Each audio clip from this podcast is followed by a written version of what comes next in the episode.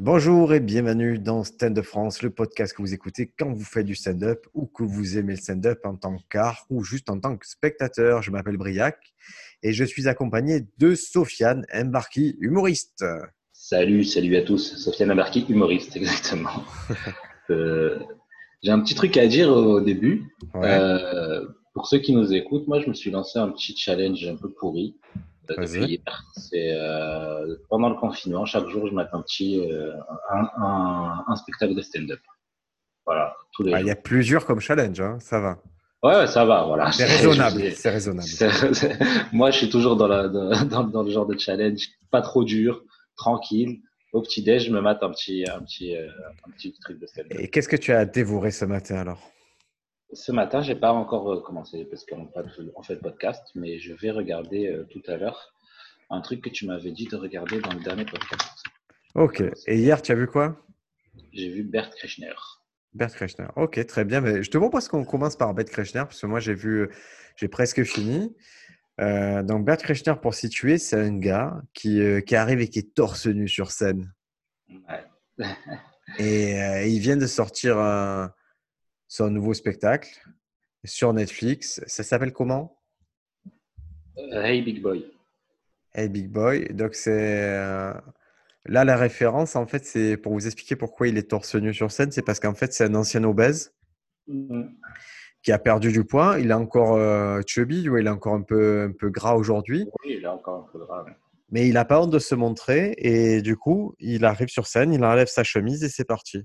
Et ce qui peut être un peu choquant au début, en fait, au bout de deux minutes, on oublie qu'il est torse nu sur scène.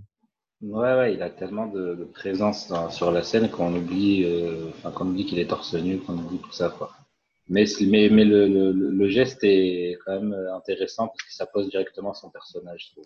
Parce qu'il est dégueulasse, ça, physiquement, il est vraiment pas, c'est pas beau, mais, mais en fait, on oublie, on se dit, ouais, ok, on, on peut le faire aussi.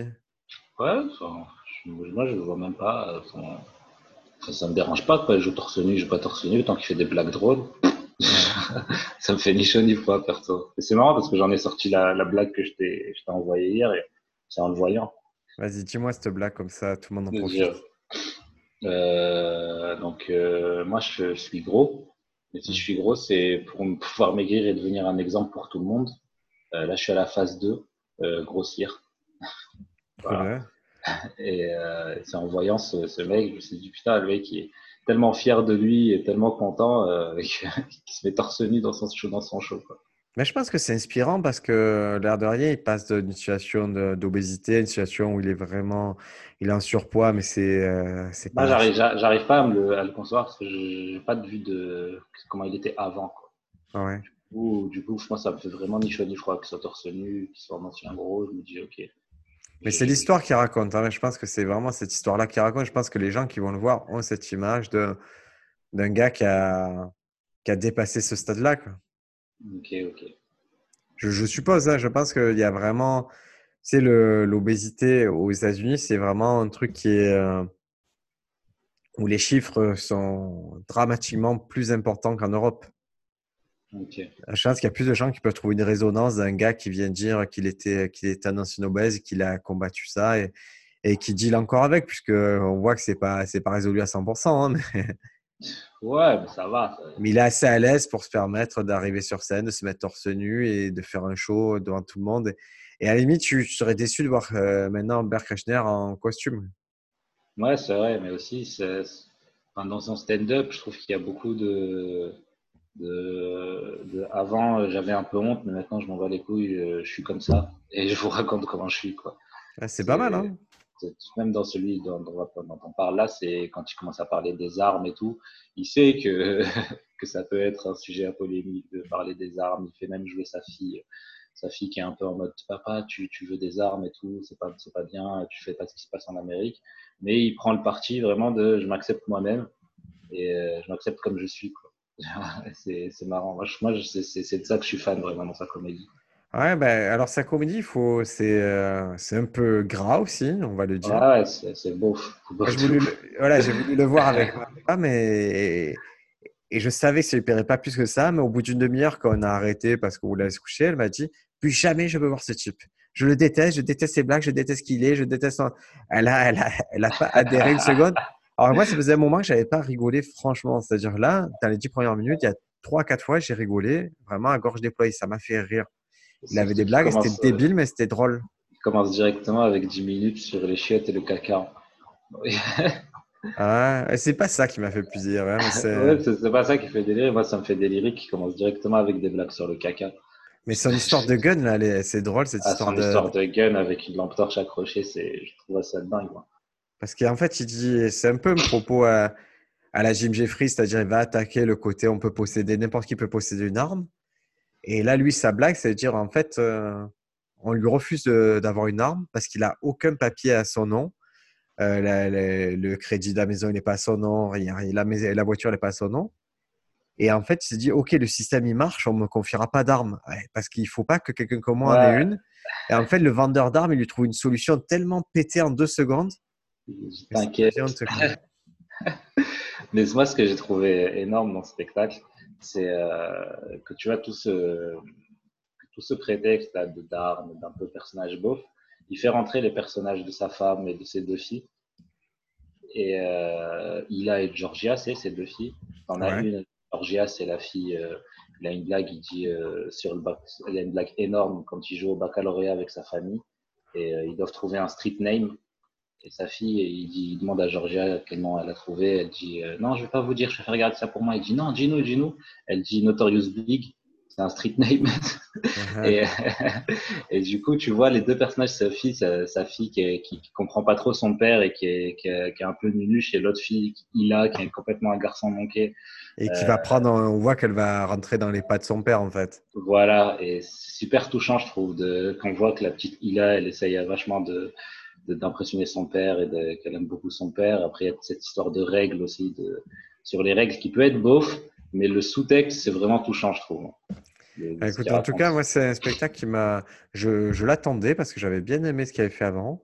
Et je trouve que ça reste un comédien en pleine possession de ses moyens. Euh, tu n'es pas surpris par la qualité du truc, mais ça fait du bien de te dire, OK, il sait ce qu'il fait, il le fait super bien. Mais c'est vraiment, ça, ça, ça, explose et tout. Tu n'as pas encore vu la fin, mais à la fin, il, quand il fait ses remerciements, il vraiment il dit euh, c'était euh, c'est le meilleur show que j'avais fait de ma vie. Euh, et enfin, il sait qu'il s'est passé, passé, quelque chose quoi, dans ce show parce qu'à la fin, il a une putain de standing ovation, tout le monde l'acclame et, la fin du show explose complètement d'un point de vue des blagues et tout. Si vous, si vous venez à bien aimer Bert Kreshner, il y a un épisode euh, de la série de comédie centrale qui s'appelle This is not happening, où c'est le show, c'est le principe, c'est de raconter des longues histoires. Et lui raconte une histoire où il euh, de lutte avec un ours et c'est à mourir. Vraiment, il faut le voir. Et vraiment, c'est un gars qui raconte super bien les histoires aussi. Ouais, c'est surtout son, spectacle là, c'est du storytelling qui s'enchaîne. C'est inspirant en tout cas. Qu'est-ce que tu fais? Tu tapotes sur quelque chose en même temps? Sur mon ordi, ouais. Plus jamais ça. Euh, plus jamais ça, monsieur. Attends, j'éloigne un micro. Hop là. Bon. Voilà. Écoutez, voilà, on vous le conseille euh, vraiment Hey Big Boy. Avant ça, il y avait eu euh, Secret Time. N'hésitez pas à aller voir Bert Kreshner. Ça ne plairait pas à tout le monde, mais vraiment en humour, c'est efficace. Et, ça révolutionnera pas l'humour, mais c'est quelqu'un qui est en pleine possession de ses moyens, qui sait ce qu'il fait, qui est drôle, qui est dans la comédie depuis longtemps, qui est bien entouré, puisqu'on vous l'a dit, ses potes, ça va être Tom Segura, ça va être Arik Shafir. Donc, euh, Il sort ce soir le, podcast? Il sort, je, voilà, au moment où on l'enregistre, il sort une heure après. Ok, bah, n'oubliez pas, enfin, attention, demain, Tom Segura. C'est donc le 24 mars, 24 mars, ce spectacle Tom Segura. Donc c'est, je trouve ça bien le timing que, que les potes s'enchaînent, quoi. Qui est Bert, qui est Tom Segura. Il manque plus qu'une surprise de Bill Burr sur un spectacle, ce serait ouf. Et je me demande si, si je... c'est pas impossible. C'est pas impossible. Le seul truc, c'est qu'ils avaient programmé, il y avait Netflix, il avait programmé un super festival à Netflix is a Joke à Los Angeles. Euh, je sais plus si c'était avril, mai, et, en fait, il y avait des, ils allaient euh, enregistrer plein de spectacles, plein de spectacles, plein de concepts. Il y avait tout le programme qui était tombé. Moi, j'hésitais à y aller pour euh, ben, justement pour faire un peu le plein de spectacles et, au final, un billet pour Los Angeles, c'est pas si cher. Quand il y a des sous, hein, je, je, relativise. Les, les, billets pour le spectacle sont très très chers. Voilà, les, les, billets pour le spectacle, par contre, étaient très chers. Mais euh, c'est pas plus cher que ce que j'ai vu moi aux États-Unis. Tu veux, à chaque fois que tu veux voir un spectacle ou, ou un événement sportif un peu majeur, NBA, NHL ou quoi, c'était très cher à chaque fois. Donc voilà, ça me choquait pas plus que ça. Ce spectacle de Chapelle commence à 600 dollars. Ouais, mais bon, c'est comme ça. Tu peux pas te balader en jet et faire le billet à 15 euros sur billet réduit. Hein. ouais, c'est vrai, mais ça n'existe pas ça en France, les billets à 600 euros. Euh, ça commençait à 70 euros, hein, je crois. S'il y a eu des billets, alors il y a, récemment, il y a eu un événement où les billets étaient très chers, mais c'était quelque chose un peu. Quelque chose à trait avec l'opéra ou des choses comme ça. Quoi. Bah, je sais pas. en tout cas, il n'y aura pas, il y aura pas plein, de, plein de trucs qui étaient prévus, de, de captations qui étaient prévues, ne seront pas là. Donc, je pense que Netflix, ils avaient prévu d'inonder euh, leur réseau de, de nouveaux stand-up. Ça va prendre du retard, ça. Hein. Ouais, c'est dommage. Parce qu'en général, les, les, spectacles qui sont diffusés, là on est janvier, mars, ils ont été enregistrés avant, euh, plutôt en 2019. Ils n'ont pas été enregistrés en 2020 déjà. Ouais. Et là, ils allaient faire la nouvelle salle, je crois, le spectacle. Ouais, un auditorium dédié à ça. Bon, mais écoutez, on... c'est pas grave, il y a encore plein de spectacles qu'on a vus et à voir. Donc, est-ce que tu as vu d'autres trucs récemment? Euh, Il y a le spectacle de Tom Papa ah, c'est vrai, ça fait quelques semaines. On essaie de vous en parler depuis quelques semaines. Et, euh, on n'a pas réussi parce qu'il y avait l'actualité un peu chargée. Donc, on revient sur Tom Papa. Alors, Tom Papa, est-ce que tu connais un peu son histoire? Voilà, est-ce que tu peux nous dire qui c'est ce mec? Tu m'as dit, ça fait 25 ans qu'il fait ça. Tom Papa, il fait ça depuis super longtemps et il a la particularité de d'avoir une acquaintance, d'être assez proche de Jerry Seinfeld, d'avoir fait plusieurs fois les, sa première partie, mais tu sais, sur des tournées entières. Ok. Et quand tu vois l'humour de Tom Papa, tu te dis, ok, c'est.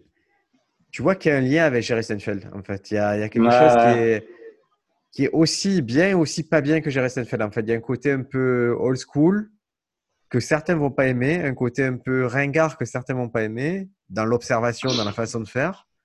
Et il y a un côté brillant que, que tu peux apprécier si tu aimes euh, Jerry Seinfeld aussi. Alors, c'est quoi tu appelles côté old school que les gens ne peuvent pas aimer? Ah, Je sais pas. Je sais pas, chez Seinfeld, des fois, je trouve que. Je, je vais commencer par Seinfeld. Je trouve que c'est. Seinfeld, je suis d'accord. Ouais. C'est un, peu, un peu ringard des fois. En tout cas, dans ce qui nous arrive, parce qu'on sait qu'il a des shows qui ne nous arrivent pas encore, qui ne sont pas captés, où il est un peu plus euh, pertinent. C'est. Euh, c'est Anthony Esselny qui disait ça à propos de Seinfeld, que des fois, il, va, il a vu des shows où il trouvait vraiment ça trop ringard. Et euh, une semaine après, il avait vu le show Seinfeld où il trouvait ça super euh, pertinent. Et, et, donc, on a cet indice que peut-être que ce qui nous arrive n'est pas ce qui produit en ce moment. Ok, ok. Moi, chez ton papa, je trouve ça un peu old school dans le sens où c'est euh, très maniéré, c'est très joué, c'est très contrôlé. Et ça se voit que ce sont des, des blagues qui sont polis, qui sont euh, bien, bien agencés, bien aménagés. Et c'est pas forcément le stand-up que j'aime. Moi, je préfère un stand-up un peu plus euh, brouillon, on va dire, dans les effets. Dans le sens où j'ai vraiment, j'aime quand j'ai l'impression que c'est improvisé. Alors que ton papa, c'est vraiment le monologue comique par excellence, où tout est bien carré, tout va bien être balancé, tout est réfléchi. Alors que moi, j'aime la forme plutôt de dialogue. Même si c'est fait, même si c'est assez euh, dans le stand-up, c'est un mensonge, cette histoire de dialogue. Mais je vois, moi, bah, au contraire, c'est ce que j'ai aimé dans ce spectacle, en fait, ce côté euh, Tu vois? C'est parce qu'en fait, son spectacle s'appelle euh, You're Doing Great. Ouais. Et, euh, et en gros, donc, pour vous expliquer, c'est un spectacle où il prend à contre-pied un peu tous les, tous les trucs pas ouf qui peuvent nous arriver dans la vie et il joue le, mec bienveillant, mais à, 40 000. Mais, mais enfin, de ce que j'ai compris, de ce que j'ai ressenti, c'est que derrière ça, il y a un petit côté cynique. Euh, bah, c'est évident hein, qu'il y a un côté cynique, Mais, mais il essaie de prendre. C'est en fait un super angle de prendre les choses du bon côté, de dire. C'est ça. Et on va vous dire de faire d'exercices, de faire ci, de. Pour vous donner un exemple, genre. Euh, quand il parle des gros, il dit, il, y a, il, y a, il dit euh, vous trouvez que vous êtes gros, mais vous voulez faire du sport, mais il y a, il y a, il y a tout le monde est gros, tout le monde, il y, a les, il y a les gros, il y a les très gros, il y a les un peu moins gros, mais tout le monde, a, tout le monde est un peu gros. Et du coup, il, il, retourne tout le temps les, les, délires comme ça. Ouais, et puis il dit que c'est plutôt un bon signe qu'on soit gros. Ouais, voilà, il dit que c'est un bon signe, c'est-à-dire qu'on a évolué et tout. Euh, moi, j'ai trouvé ça super. Euh, Ah, il y a du propos, il y a clairement du propos. Voilà. Euh, Je trouvais ça super good vibe, comme me dirait mon coloc. Ouais, mais il y avait ce côté-là, il y a le côté good vibe, il y a le côté euh, qu'on voit vraiment un exercice, c'est-à-dire on, on voit un stand-up qu'on a rarement vu. Ouais. Je vois vraiment quelque chose, c'est vrai que j'ai trouvé ça étonnant, sa façon de faire, le personnage est intéressant. Après, je sais c'est- pas, moi je me suis pas, voilà, je me, ça m'a pas percuté plus que ça, mais j'ai apprécié le moment et, et je vois vraiment la directe lignée avec, euh, avec Seinfeld, donc c'est toujours intéressant. Après, je trouve qu'avec le, le recul, sur une heure, euh, c'est, sur une heure, enfin, il a une, euh, une intonation qui est toujours la même. You're doing great, it's cool, oh, it's Mm. okay. Et sur une heure, c'est fatigant. C'est un peu usant. Ouais, c'est, usant, je trouve, quand même. Parce que je trouve que je me suis vraiment amusé pendant les 30 premières minutes. Et après, j'ai commencé un peu à, comment dire, à, lâcher, quoi, à penser à d'autres choses. Mais euh, c'est vraiment quelqu'un que j'ai, beaucoup aimé et que j'ai beaucoup apprécié de découvrir, en fait, cette façon de faire de l'humour. Ça m'a donné envie de faire de l'humour un peu plus positif. Bah, je pense que c'est un axe, je dis toujours, mais je crois que euh, sur une problématique de voir le verre à moitié plein, ça amène toujours des meilleures choses que le verre à moitié vide. Si tu vois le verre à moitié vide, tu vas être plutôt du côté des ricaneurs, de gens qui, tu vois, qui vont vers les évidences. Ouais, Alors que à moitié plein, ça te dit, OK, dans cette situation, euh, qu'est-ce qui a été cool et qu'est-ce que je peux amener, euh, comment je peux franchir des steps dans cette situation-là et aller vers le positif? Et ça fait un meilleur, à mon sens, ça fait un meilleur humour. Mais c'est que mon avis, mais j'ai toujours encouragé les gens à aller vers ça. Bah, c'est surtout euh, qu'à la fin de la soirée, euh, les gens vers qui vont, vont aller le public, c'est euh, la personne qui a été positive et qui les a inspirés pour, pour, dans leur vie. Quoi. Plutôt Là, tu vas trop mec, loin, là. Là, tu vas trop dans le méta. Toi, tu as envie Moi, de je te- voir à la fin d'une soirée? De quoi? Tu aimes bien quand les gens viennent te voir à la fin de la soirée? J'ai pas dit que j'aimais bien. Mais tu comme pourrais quand- bien aimer. Tu pourrais ne... Je- Non, non, moi, je. bah, ça C'est agréable, ça va être agréable. Moi, j'aime bien. Si on vient me dire tu es un génie à la fin d'un truc, je suis heureux. C'est c'est sympa. Après, c'est pas un truc que, que j'attends à la fin de la soirée. Je me... Les gens venaient me voir. Mais c'est juste euh, quand tu disais, ouais, euh, quand tu es plus intéressant, les gens te, se rappellent plus de toi. euh, Clairement. que- que si tu es super drôle. Mais je trouve que ce côté positif aussi, ça joue. Mais Euh, est-ce que c'est pas un signe d'intelligence, justement Oui, euh, c'est ça, exactement. C'est euh, un signe de, euh, voilà, je vous ai posé un truc. Vous avez tous dit, euh, OK, il va, il va faire de l'humour sur ce truc, sur euh, les gros ou alors les, les handicapés et tout ça. Mais quand tu arrives à le retourner, ils se disent, ah, fort. C'est ce que je veux dire.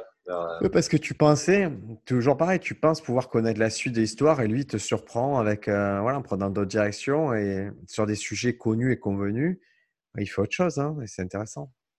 Ouais, ce que je veux dire, c'est qu'à niveau égal de blague, on se rappelle plus de celui qui a Bien été sûr. positif. Voilà.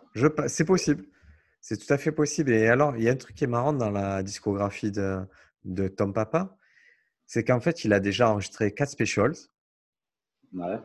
puisqu'il est, voilà, depuis, euh, depuis 2005, il envoie des specials. Et et il y en a deux parmi ces specials qui ont été euh, réalisés par Rob Zombie. Ah ouais? Ouais, tu vois qui c'est Rob Zombie? Ouais, ouais, je vois. qui c'est. Donc le, le leader de- du groupe White Zombie qui a fait des films euh, assez hardcore. hein. Fou. Ouais, ils sont Ouais, vraiment.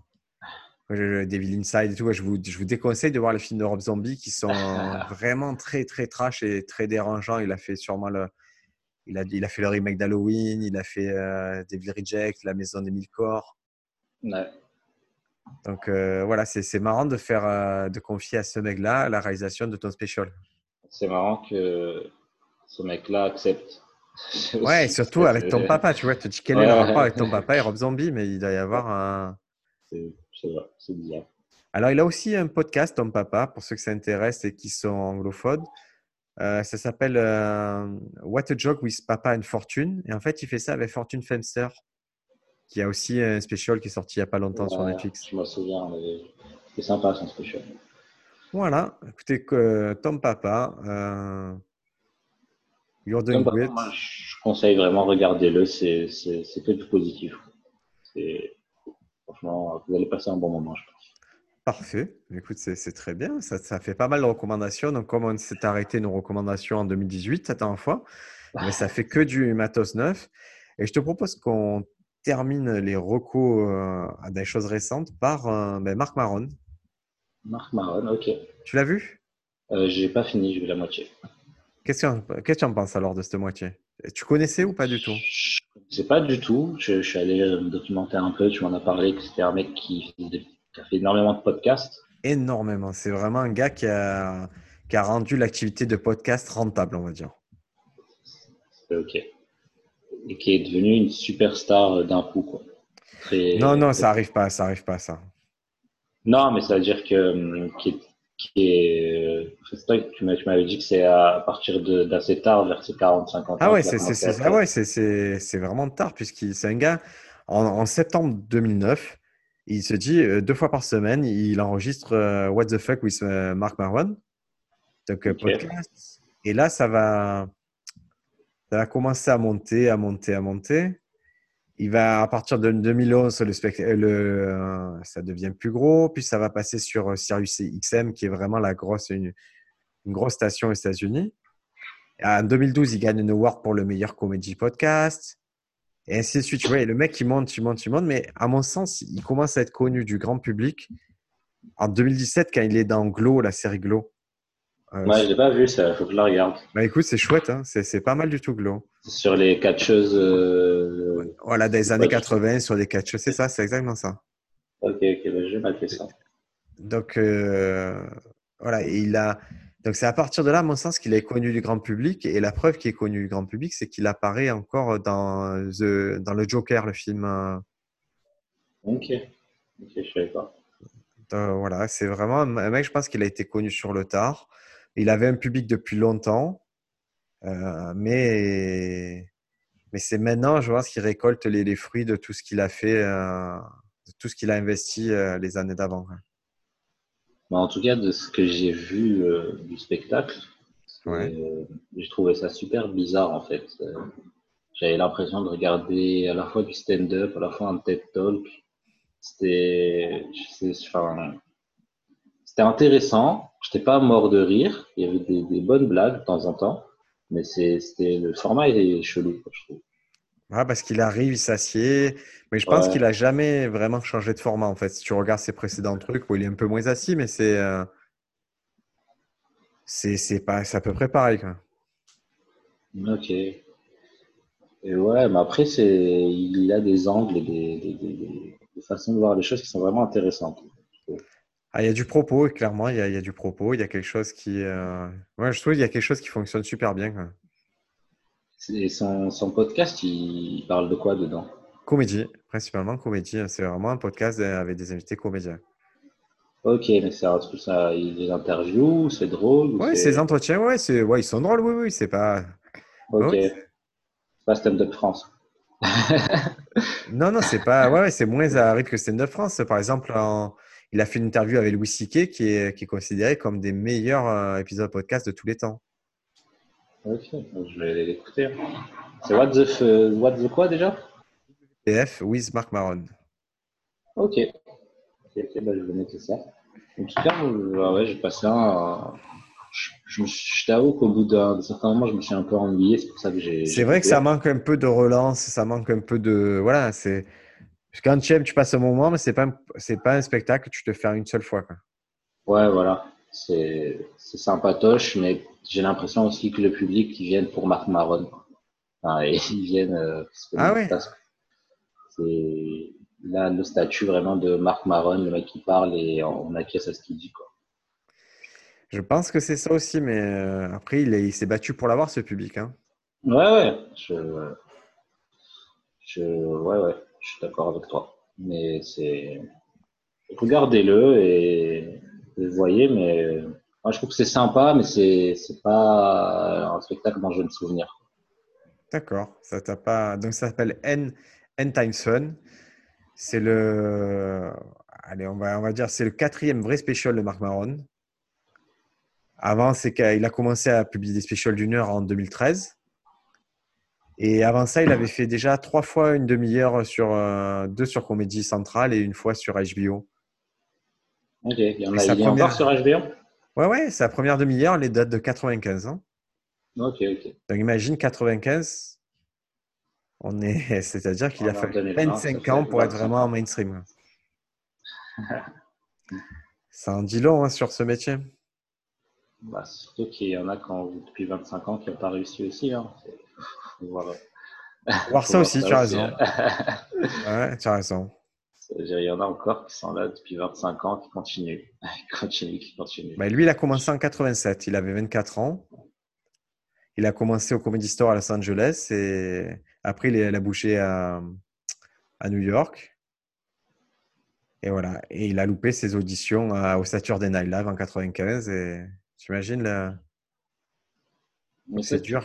Tu, penses qu'il y a quelque chose qui pourrait te, faire arrêter le stand-up? Ouais, ouais, ouais. Beaucoup de choses. Ouais, il y a beaucoup de choses. Bah, le, bah, le, manque de succès, c'est usant. Hein. On va pas se mentir, euh, passer beaucoup de temps sur un produit comme un spectacle et te dire, euh, OK, le produit commence à être bien et voir qu'il n'y a personne qui vient te voir, que ça intéresse personne. Donc au début, tu te dis, OK, je vais changer de stratégie, je vais plutôt travailler autre chose, euh, faire en sorte que les gens viennent te voir. Mais c'est jamais... Tu veux, c'est toujours compliqué. Quoi. Moi, je, moi, il y a plein de choses. Hein, quand je vois qu'on a fait des spectacles devant 10 personnes, euh, c'est bien la première année, c'est bien la deuxième année. Moi, ça fait six ans. je recommence aussi l'aventure avec des gens qui ont moins de, forcément moins d'expérience que moi. Donc ça me, ça, met, ça me motive, ça me fait faire les deux, mais ça me tire pas tout le temps en avant, tu vois, d'être qu'avec des gens qui ont moins d'expérience. Ouais, c'est clair. Et donc, c'est des fois quand je me retrouve dans des plans, c'est arrivé l'année dernière encore dans des restos, dans des trucs comme ça, je me dis waouh, je pensais que tout ça c'était derrière moi. Avec des gars qui pour 20 euros croient que ce sont qui t'ont acheté, euh, qu'ils ont payé ta vie. Quoi. J'ai l'impression que c'est dans le stand-up, euh, monter, monter, monter pour finalement se rendre compte qu'on est en train de repartir à zéro. Ça arrive très souvent. Quoi. Ah, techniquement, oui. Ouais, ouais, mais c'est vrai que euh, moi, j'ai eu le, la bonne et mauvaise expérience de commencer en ayant le, le, support que je voulais très vite, c'est-à-dire la télé, je l'ai eu super vite.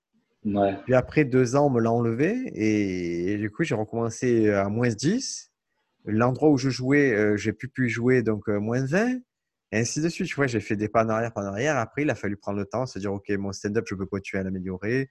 On va repartir, on va faire les choses. Mais ouais, ouais ça m'a déjà traversé l'esprit d'arrêter, mais dans, dans, le sens où je me suis dit, OK, ça n'intéresse personne ce que je fais. Et ça sera toujours. Euh, et moi, j'en ai vu plein arrêter qui sont pas malheureux, mais c'est une question de conviction, de résistance face au temps. ça sera toujours ça. C'est compliqué hein, de. Que tu vois, quand tu commences, tu te dis, moi, j'arrêterai pas, j'arrêterai pas. Mais il y a des gens depuis 25 ans qui font ça et qui sont pas arrêtés, quoi. Oui. Euh, sur 25 ans, c'est. Bah, écoute, je vais, je, vais être très simple. Quand, on va dire, il y a 6 ans, euh, regarde, moi, j'ai 32 ans. Quand je commence le stand-up, j'ai 31 ans, 32 ans. Et, tu viens juste d'avoir 30 ans, tu as, tu as, des objectifs, tu as la vie, elle est. est ce qu'elle est, mais tu es jeune, entre guillemets. tu te sens jeune. Et là, là j'ai 38 ans, je vois, je, je vois que le, temps passe et tu te dis, OK, mais OK, les objectifs ne sont pas tous atteints, ainsi de suite. Mais soit tu te dis, OK, j'ai gâché plein de trucs, ou tu te dis, oh, je suis pas loin d'avoir quelque chose. Et si ce quelque chose, tu l'as 42 ans, en fait, c'est tard, mais c'est pas tard. Parce que c'est un truc qu'une personne sur 10 000 va avoir.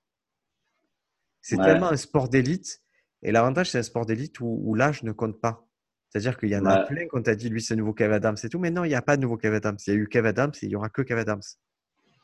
Il n'y a pas de nouveau Farid, il n'y a pas de nouveau. Il y a des personnalités, il y a des gens qui arrivent à faire des choses. Et tant mieux. Et toi, si tu arrives à, 27 ans, tant mieux. Si tu arrives à 40 ans, c'est autre chose. Mais ça ne veut pas dire qu'un avait raison. Il y a chacun son chemin. de toute façon, c'est, l'humour euh, aujourd'hui, ça évolue tellement vite que tu peux être euh, inconnu euh, aujourd'hui et dans deux ans, on se rend compte que tu avais raison. Oui, mais tu avais raison, mais est-ce que tu avais raison il y a deux ans ou tu as raison dans deux ans? C'est ça qui est compliqué. Ouais, c'est ça. Ouais, ouais, c'est vrai que j'ai souffert euh, du manque de remplissage de salle. J'avais souffert il y a quelques années et tout, mais est-ce que le produit correspondait euh, vraiment Tu vois, est-ce que les gens, s'ils étaient venus, ils auraient apprécié le produit? Et aujourd'hui, j'en souffre un peu plus parce que je me dis, ça y est, c'est plus, plus abouti, mais les gens ne viennent pas. Mais écoute, voilà, il faut, faut persévérer. Il n'y a, y a, rien d'autre à faire. Et moi, j'en veux à personne. Ceux qui arrêtent, je leur en veux pas, dans le sens où même si on n'a pas su ensemble à bosser, s'ils veulent arrêter, ils arrêtent. Parce que la motivation, c'est impossible à transmettre. Ouais. Tu peux dire, et surtout, tu vois, j'en profite, on transitionne justement sur un peu le sujet que je voulais aborder la semaine. Moi, j'ai eu beaucoup de retours cette semaine de, gens avec qui je bosse, d'élèves, euh, que ce soit en live ou par correspondance, qui me disent Ah là là, désolé, cette semaine, on n'a pas l'inspiration, c'est le confinement, on n'arrive pas à écrire.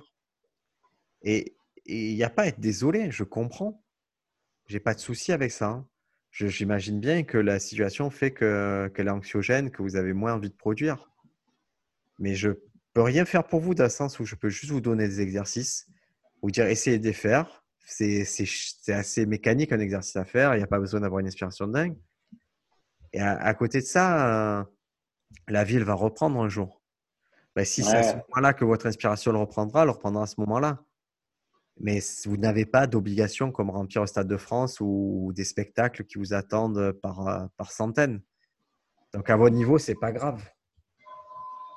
justement, c'est, euh, je voulais en parler avec toi. De, j'ai l'impression dans mon écriture, dans ma mon hygiène d'écriture, que ça marchait excessivement par phase. Ouais. Et euh, c'est quelque chose que j'essaye d'enlever. je rappelle juste, tu habites d'un clocher, non? J'habite à côté d'une église. Ouais, ouais c'est ça. L'église des Chartres. Ouais, c'est vrai. de mon lit. c'est pour ça, on entend depuis tout à l'heure, on se dit qu'est-ce qui se passe chez lui. Vous l'entendez à ce point, mon micro, il est tellement, il est tellement fort. fou. Non, non, mais c'est rien. C'est, je pense que si tu écoutes au casque, tu l'entends, sinon tu l'entends pas. Ok, ok.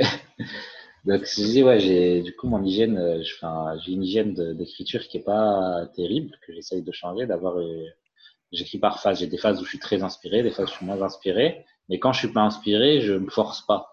À... Et qu'est-ce que tu en penses de cette idée de se forcer, de vraiment se mettre devant la page blanche, dire vas-y j'écris, euh, même si c'est pas ouf, il y a bien un moment où ça va se débloquer, dans les phases où, ça, où t'as pas trop d'inspiration. Je sais pas parce que ça dépend comment tu orientes ton travail. Est-ce que tu l'orientes sur l'art en tant qu'art ou sur le résultat? Si, par exemple, si tu devais faire une chronique euh, toutes les semaines, et que là, tous les dimanches, tu dois faire ta chronique à la radio. Que tu, que tu sois inspiré ou pas, tu dois rendre un travail.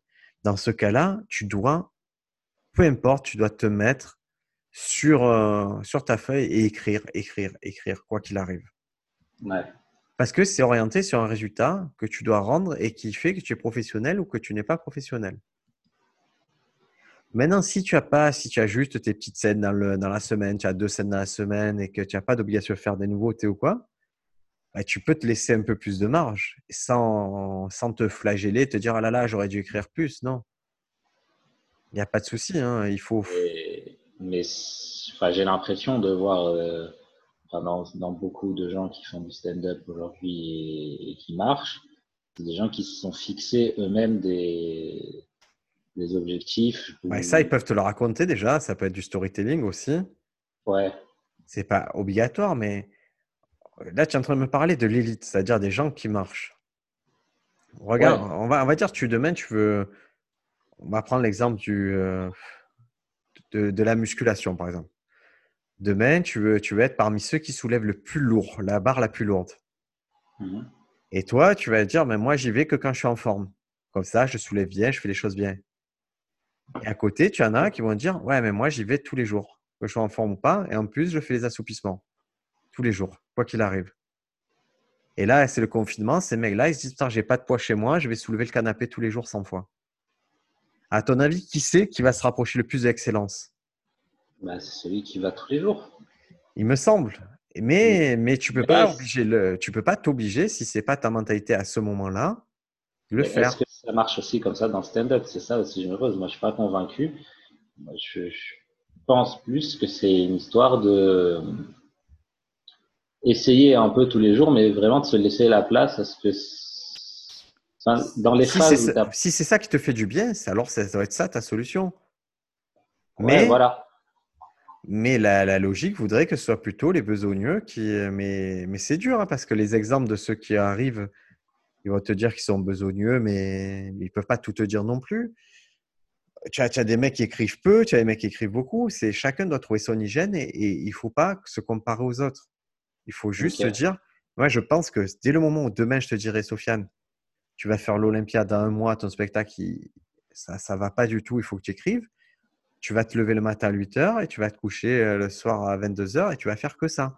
Mais parce que tu auras un truc à la clé, des sous, quelque chose qui va se, qui va peut-être plus te motiver. C'est par rapport à la situation, quoi. Oui, il y a des périodes où je bosse pas des masses, des périodes quand j'étais en télé, par contre, on arrivait, euh, tu arrives à 8 heures, tu pars à 21 heures, et quand tu as fini ça, tu vas faire des scènes en plus. Ouais, je t'ai parlé, j'allais faire des scènes en plus, et j'avais pas l'impression de beaucoup travailler parce que j'étais dans une ambiance de travail qui était valorisante puisque ce que je faisais, j'étais récompensé financièrement, puis récompensé au niveau de la renommée euh, parce que je faisais ça. Et tu pouvais à ce moment-là m'ajouter 10 boulots en plus, je faisais 10 boulots en plus, il n'y avait aucun souci. Ok, je vois.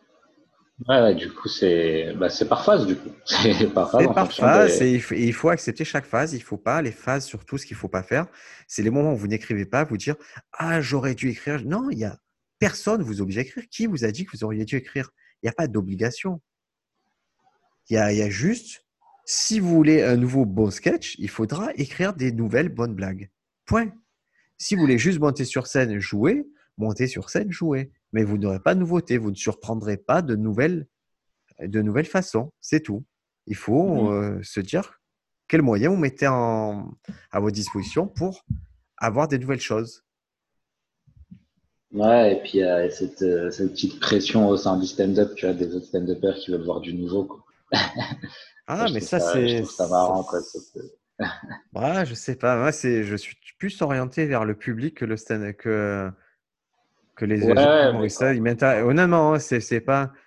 Je, je, sais que si je convainc le. En fait, les, les, humoristes sont convaincus par le résultat sur le public souvent. Hein. Oui, oui, c'est clair et net, mais quand tu es, tu es avec tes potes et tout en comédie club, ah, c'est bien de temps en temps de, de, venir regarder ce que j'ai écrit de nouveau.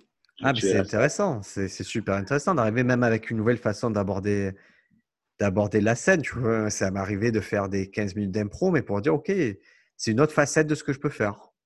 Ouais. Ouais, mais faut se. Moi, j'ai l'impression des fois que bah, je sais pas si c'est la peur du bide ou la peur de, de niquer une soirée ou quoi, de pas me permettre de tenter des trucs euh, un peu fous.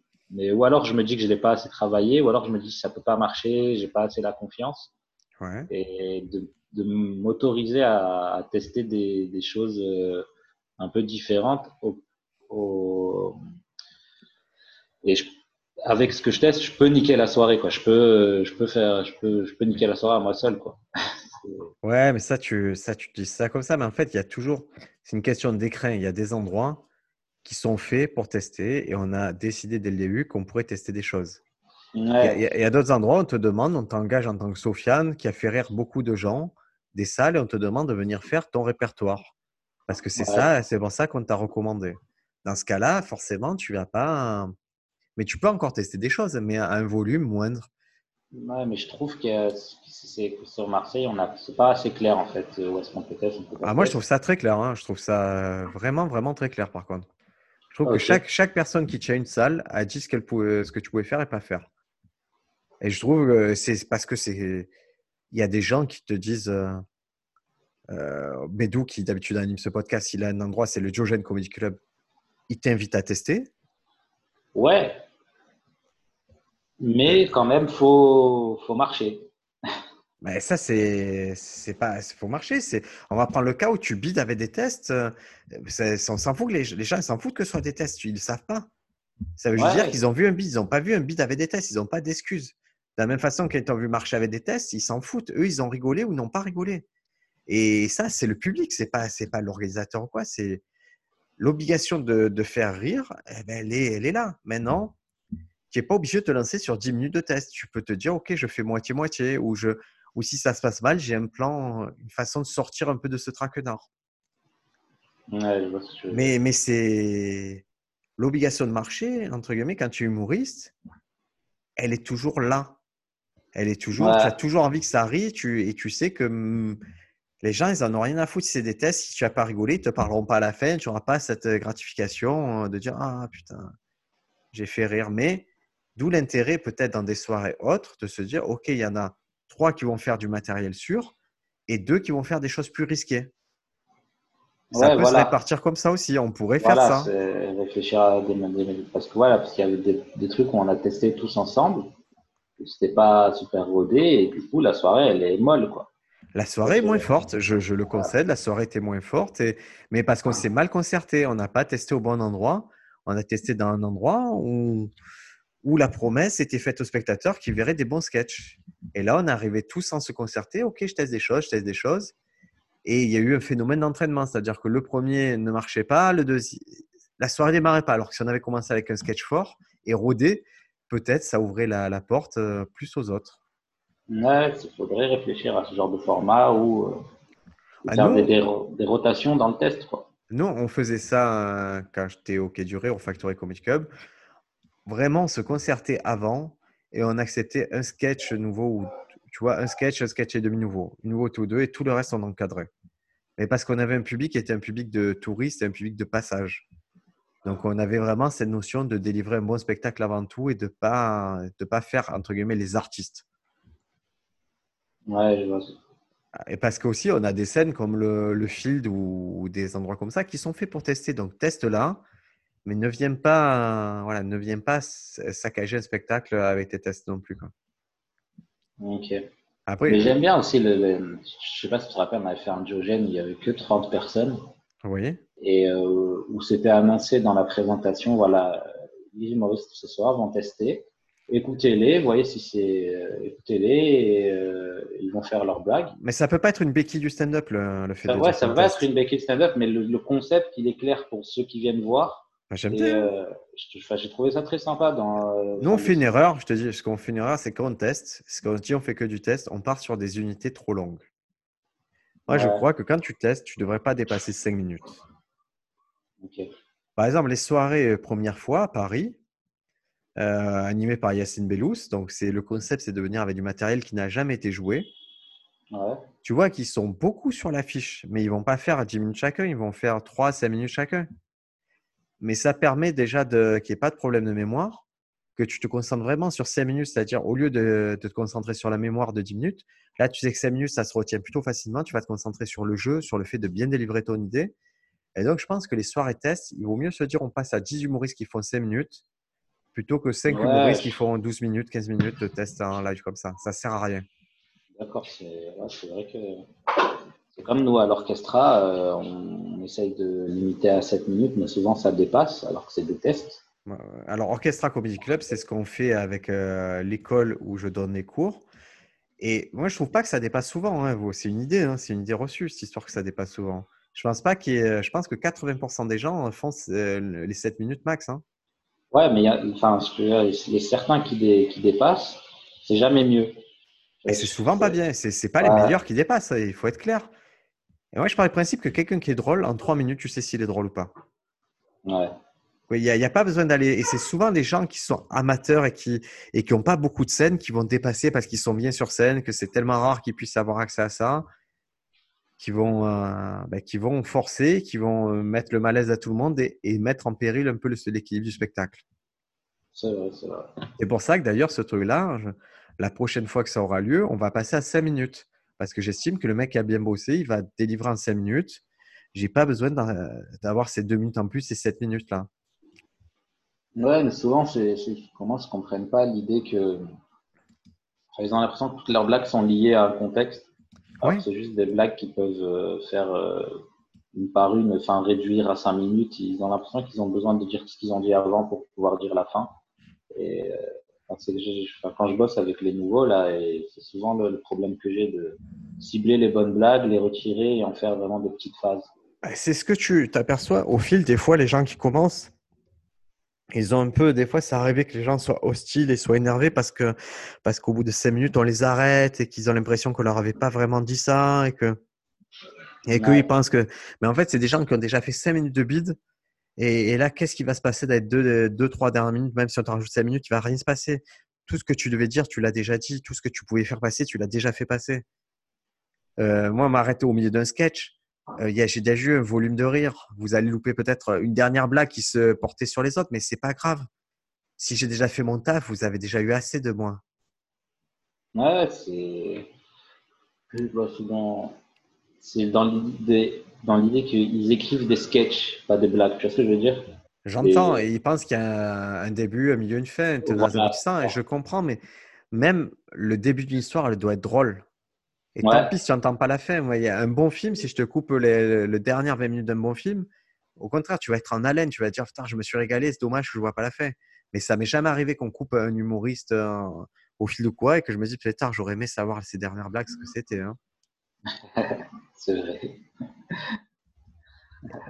Et c'est vraiment, moi, je, je, dis surtout pour pas qu'il y ait de frustration, souvent on se met le truc, se dire, ah là là, il faut que j'ai cinq minutes de blague. Non, écris une minute de blague ou deux minutes. Travaille tes deux minutes, apprends ça. Et si tu montes sur scène et que tu as que trois minutes, c'est pas grave, il vaut mieux trois super minutes que six, sept minutes où tu as galéré, où, ça, où le propos ne tient pas la route, où tu sais pas les jouer, où tu sais pas les retenir. Ouais, mais je pense que c'est dur aussi au début de savoir c'est quoi une bonne minute. Ah ce que ben, je veux dire? Ah, Tout à fait. Hein, mais maintenant, je pense qu'il y a beaucoup de gens qui ont deux, trois ans stand-up qui ne peuvent pas te dire c'est quoi cinq bonnes minutes. Ouais. Ils pas, ils n'arrivent pas à identifier dans leur travail, ils n'arrivent pas à identifier chez eux ce que ça peut être 5 bonnes minutes. Honnêtement, un jour, on parlait ensemble et tu m'as dit euh, Moi, je pense que tu as 6 minutes. Ça m'a fait, ça fait réfléchir. Je suis allé voir mes blagues et tout, et j'ai fait Ouais, j'ai 6 minutes qui, qui, sont rodées, que je peux les faire n'importe où, je vais éclater de salle. Le reste, c'est pas, pas sûr. Et si je mets tout bout à bout tous tes sketchs, il y a plutôt une demi-heure. Oui, voilà, c'est ça. Mais c'est toujours la discussion. Hein. Moi, je l'ai eu vraiment avec plein de gens, cette discussion. Ça dépend ce que tu appelles une minute et ce que tu appelles un spectacle.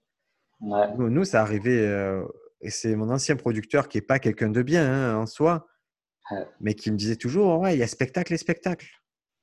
Tu vois, il y, a, des gens, c'est vrai, moi, ça arrive, il y a des gens, au bout d'un an et demi, ils arrivent avec une affiche, et c'est bien, ils ont leur affiche, ils ont fait leur. Ils ont une petite date d'un théâtre et ils vont te proposer un spectacle. Et puis, et puis moi, on va venir vers moi et dit Pourquoi toi, tu n'as pas de spectacle? Je fais eh, J'ai le temps. Et pourquoi tu n'as pas de nouveau spectacle? Les gars, laissez-moi le temps de faire. Ce que je veux présenter, c'est pas. Je ne peux pas me permettre maintenant de faire n'importe quoi. J'ai besoin de réfléchir et d'arriver avec une proposition cohérente. Et donc, il y a vraiment spectacle et spectacle. C'est-à-dire, vous serez peut-être dans le même théâtre à une heure d'intervalle avec une affiche qui aura été faite par un graphiste tous les deux, mais la proposition ne sera pas la même. Et ça ne veut pas dire que quelqu'un a plus raison que l'autre. Hein. Peut-être que tu apprends à faire un spectacle justement en, proposant quand tu n'es pas encore à 100%, mais, mais il faut prendre souvent son des, Souvent des spectacles où tu as, vraiment 10 minutes, 15 minutes de, force. Après, il y a un gros trou dans le spectacle. Des fois, il y a des, il y a des, des, petits, des, petits, trucs, mais c'est souvent ça. Est-ce que c'est normal euh, ça? Est-ce que donc on comprend que la construction c'est mes 10 minutes que j'ai fait en plateau, je vous les livre et après le reste c'est moins rodé ou c'est pas abouti quoi? Voilà, après c'est il y a, enfin, deux écoles, il y en a beaucoup qui, dans ce que j'ai écouté quand Fanny Loué, Charles Nouveau qui parlaient de tu vaut mieux commencer directement avec un spectacle, prendre 100 ans. C'est euh, deux façons de, de, penser. Il y en a qui font ça depuis. Euh, Elias ça fait 5 ans qu'il fait ça, il n'a jamais fait un spectacle. Enfin, je crois. Hein. Qui donc? Répète nom Elias Akroun. Ah, Elias, oui, oui, mais lui, il parce que il tend. Alors, Elias, que vous avez entendu le podcast, euh, donc on bosse ensemble, Elias. Et, et pour l'instant, pourquoi il ne fait pas de spectacle? Et je vais, je vais vous expliquer très simplement. Il a Paris. Il a Paris et ce gars-là, il n'est pas connu. Et je sais qu'éperdument, qu'il ne remplira pas de salle de spectacle. OK? Donc, je ne vais pas l'envoyer d'un exercice où il va souffrir. Il va souffrir parce qu'il ne va pas remplir, il va perdre des sous et il va souffrir sur un format qu'il ne maîtrise pas encore. Donc, l'année dernière, à la même époque, on a eu une discussion avec Elias où j'ai eu la même discussion qu'avec toi c'est dire tu n'as pas beaucoup. En fait, si je mets tout bout à bout, tu as cinq minutes. Ah non, mais j'ai un quart d'heure. Non, tu n'as rien, tu n'as pas grand-chose. Tu n'as pas de sketch pour moi donc, on a recommencé la conversation à zéro. Et là, il commence à acquérir des sketchs. Et là, il profite du confinement.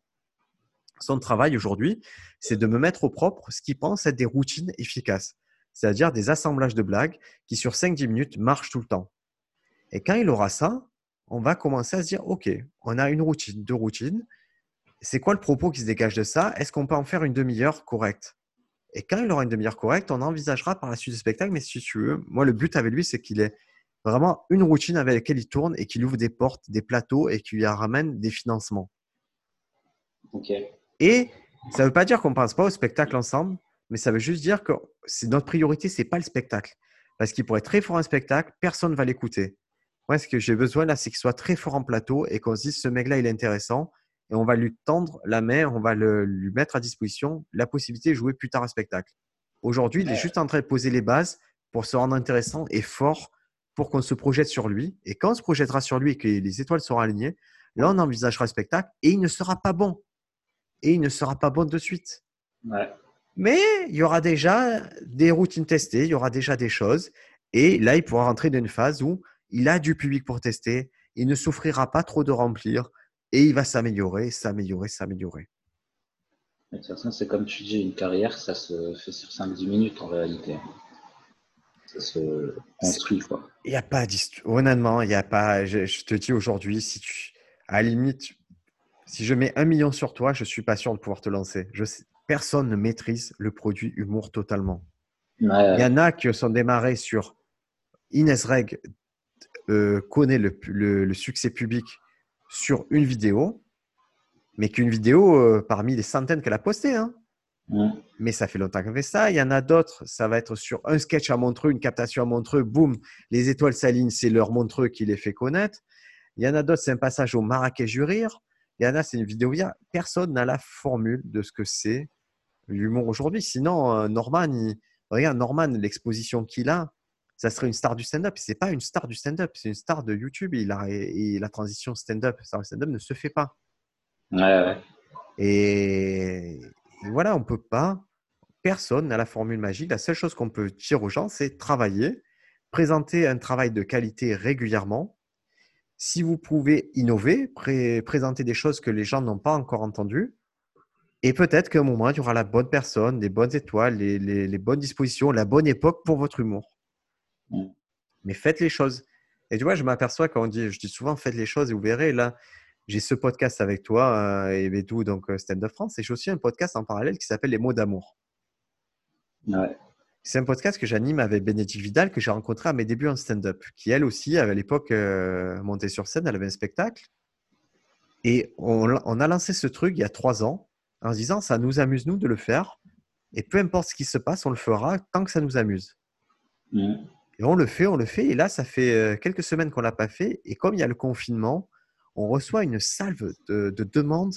Mais pourquoi on n'a pas de, pourquoi on n'a pas de podcast confinement? Pourquoi vous nous envoyez rien en ce moment alors qu'on vous aime bien? Mais et veux, ça nous pousse là à écrire parce qu'il y a une demande, à produire parce qu'on voit qu'il y a une demande et que les gens disent on attend ça de vous en ce moment, on, a cru en vous tout le temps. Et maintenant, on est prêt à vous suivre sur d'autres aventures, sur des aventures de confinement, sur de la fiction, sur des jeux. Et donc, forcément, c'est plus facile de maintenant de, de, produire parce qu'on sait qu'il y a les gens qui nous suivent derrière, qu'il y a une vraie attente. Ouais, bah, quand tu as une communauté, ça te donne l'envie de créer. quoi. Exactement. Et c'est. Quand tu sais que ce que tu vas faire, ça va être directement euh, écouté et vu par des gens.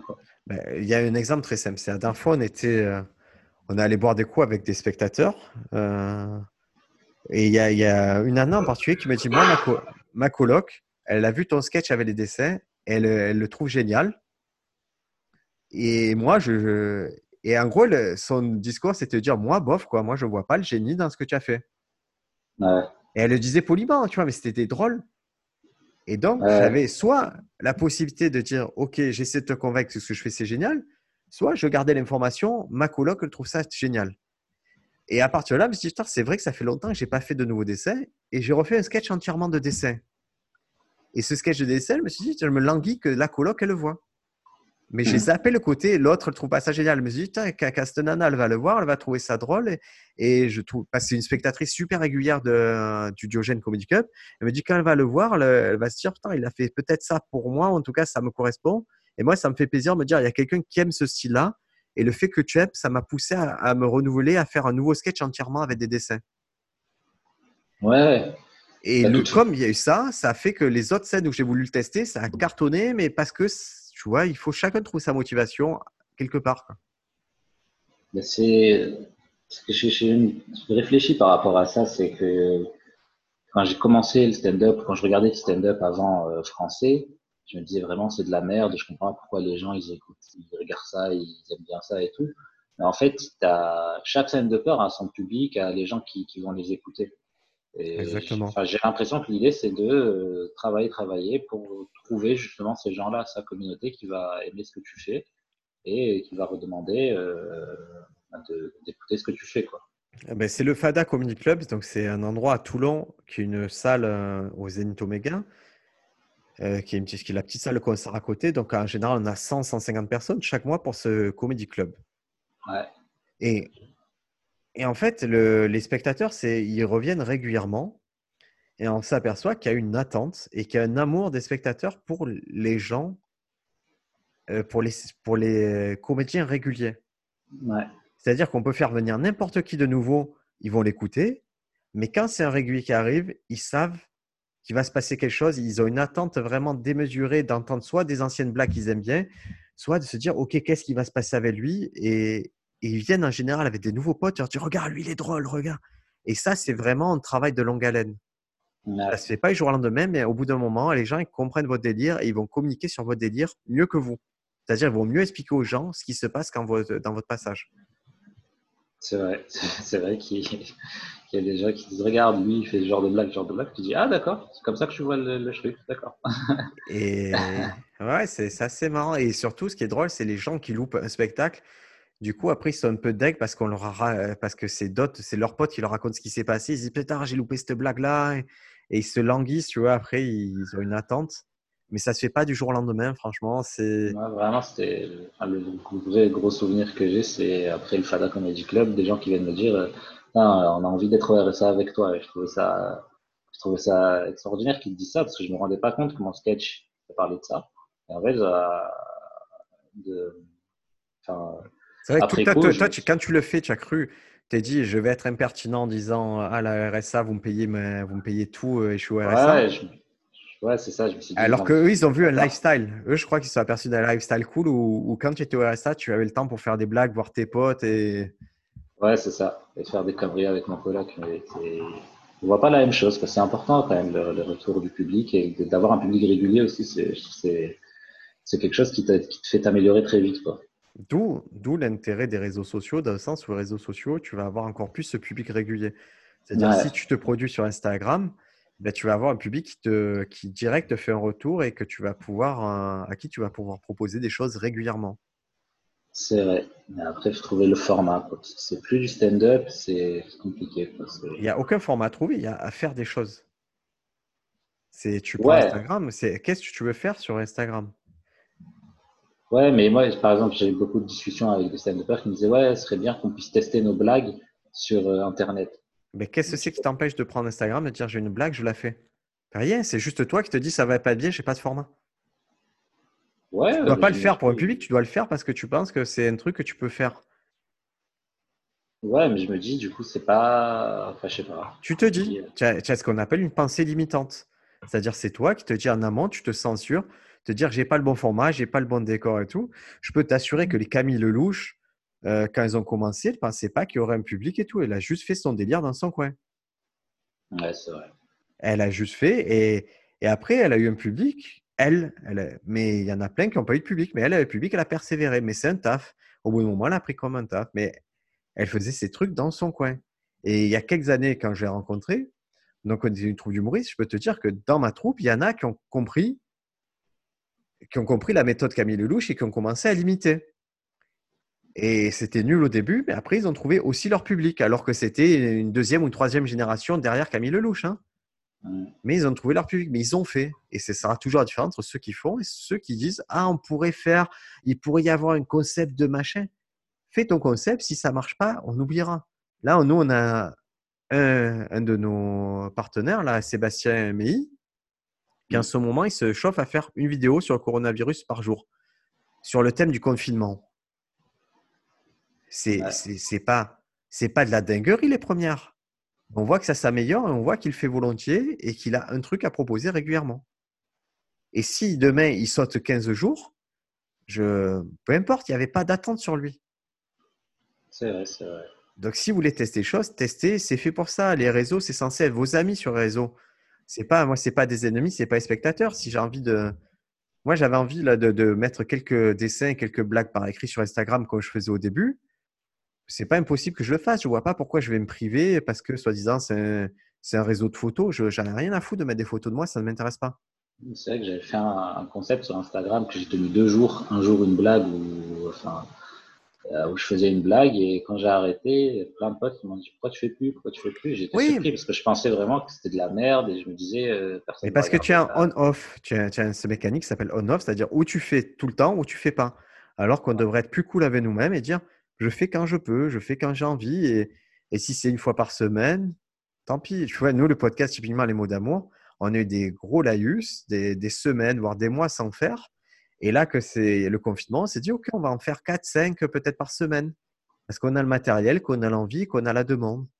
Et Ouais. peut-être après, on va repartir en pause. Mais on ne on se mortifie pas parce qu'on ne fait pas les choses. On fait, quand ça nous fait plaisir, on les fait.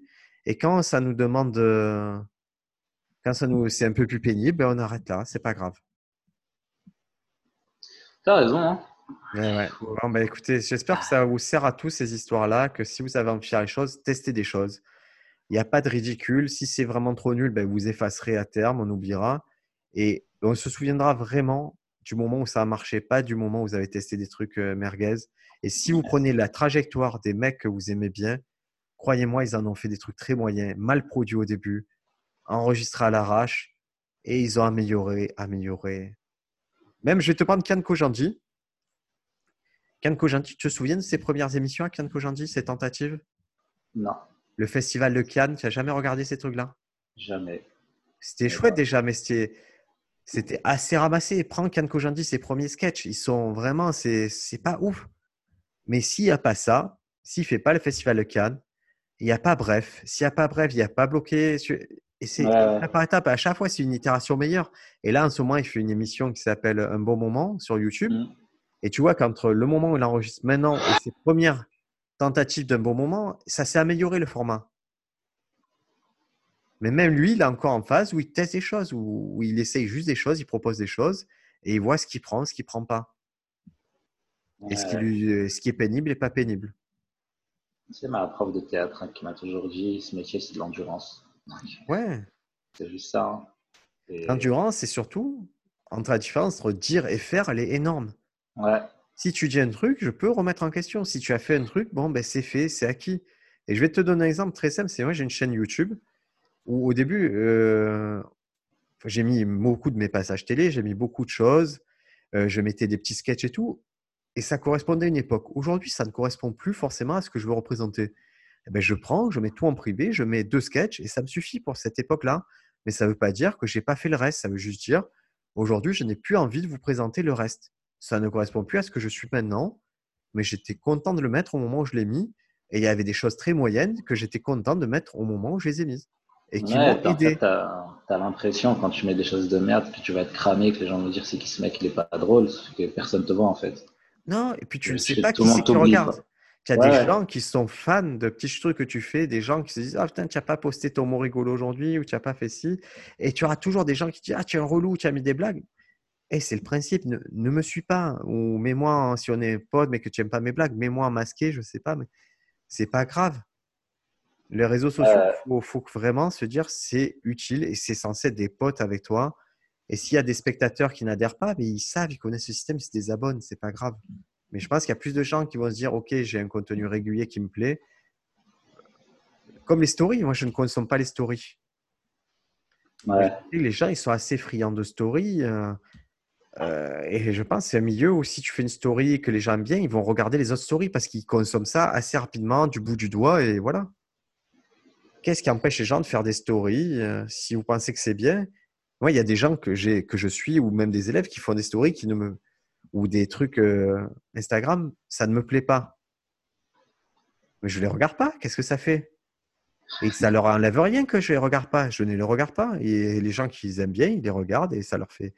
Tu vois, il faut, faut trier. Il ne faut pas essayer de plaire à tout le monde et on- ça n'arrivera jamais, ça. C'est vrai. Voilà, mon bon Sofiane, je crois que euh, tu n'as plus d'excuses pour pas produire des petites choses. hein. Voilà, là, j'y j'y vais. Je, je vais, je, je vais créer. Euh, écoute, merci à tous d'avoir écouté encore cet épisode. C'est pas impossible qu'on continue à avoir un rythme un peu plus soutenu pendant euh, le confinement. J'espère que vous appréciez euh, ben, d'avoir des recommandations, que vous appréciez ces discussions qui sont aujourd'hui devenues un peu plus techniques, un peu plus proches du stand-up. On va continuer dans ce sens puisque c'est quand même ça un peu le cœur de Stand Up France. Le site Stand Up France, euh, ben, forcément, il bénéficie du confinement. Vous allez avoir beaucoup, beaucoup de recommandations de livres, euh, beaucoup de, choses à consulter. Il y a un article qui, peut, paraît chaque jour sur le site. Donc, foncez, commentez et voilà, continuez à être inspiré vous préparer au retour à la normale, puisqu'il y aura un moment un retour à la normale. Il faudra qu'on soit tous de bonne humeur et, et avec l'envie de faire du stand-up ou d'aller en voir. Exactement. Et ben, regardez des spectacles avec moi hein, tous les jours. Envoyez-nous des photos de ce que vous regardez. Hein. Et n'hésitez pas, tu sais qu'il y, a une option là, je crois que c'est Netflix Party, où tu peux regarder le même programme avec d'autres personnes. En... Ouais, ouais, c'est sur, sur, Google, je crois, un truc du genre. On peut, si ça vous tente et que vous êtes beaucoup à demander ça, on pourrait regarder un spectacle ensemble et, faire, le débrief. Allez, on va voir. Il ne tient qu'à vous de faire ça. À la semaine prochaine. Allez, ciao, ciao.